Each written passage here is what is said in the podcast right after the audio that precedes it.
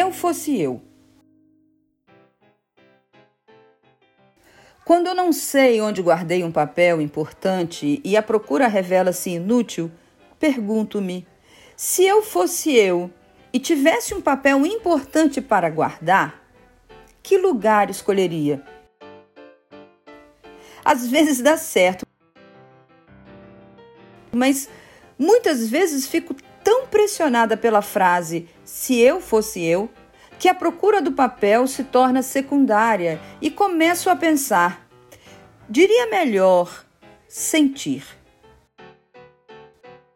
E não me sinto bem. Experimente. Se você fosse você, como seria e o que faria?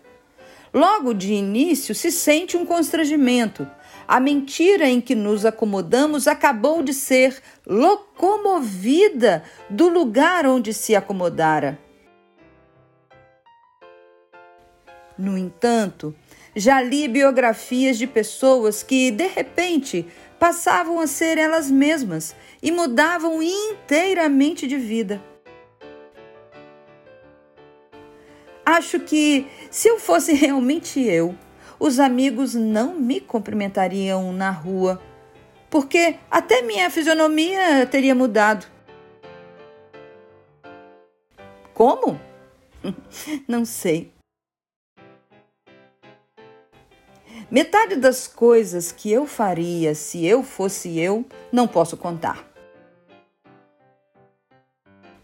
Acho, por exemplo, que por um certo motivo, eu terminaria presa na cadeia. E se eu fosse eu, daria tudo o que é meu e confiaria o futuro ao futuro.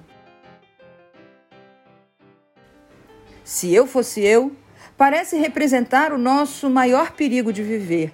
Parece a entrada nova no desconhecido.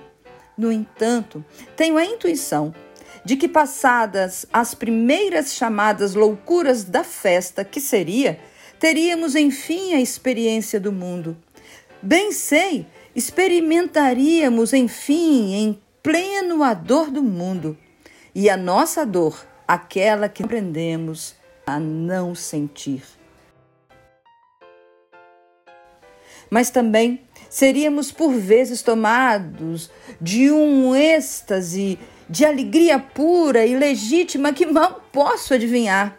Não acho que já estou de modo adivinhando por que me senti sorrindo e também senti uma espécie de pudor que se tem diante do que é grande demais. Texto extraído do livro A Descoberta do Mundo, de Clarice Lispector.